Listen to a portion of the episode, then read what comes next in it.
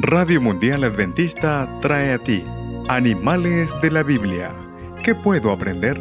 Micros que enseñan valores cristianos. Con Luisette Parra. Existen muchos tipos de tela. Por ejemplo, hay telas que son duras y muy resistentes. Y hay unas en las que no se puede ver nada para el otro lado.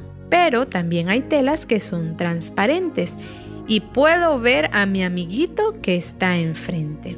Hola amiguitos, la historia de hoy se titula telaraña. Pero hay una tela que no se vende en los comercios, pero es muy natural, fresca y su diseño es único.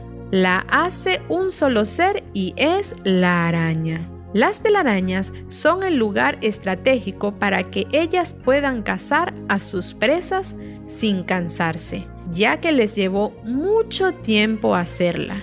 Pero si pasa un animal o una persona y no ve la telaraña, ups, esta se rompe y la araña vuelve nuevamente a hacerla otra vez. La Biblia dice, porque su esperanza será cortada y su confianza es tela de araña.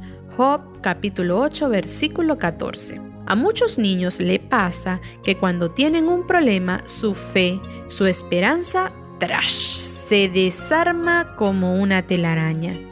Pero si nosotros cada día aprendemos más del amor de Dios, en la Biblia nuestra fe va a ser muy fuerte, porque Jesús nos da esa fuerza. El valor que hemos aprendido de esta historia es la fe. Y en el libro de Romanos capítulo 10 versículo 17 nos dice, Así pues, la fe viene como resultado del oír y lo que se oye es el mensaje de Cristo. Hasta la próxima amiguitos y que Dios te bendiga.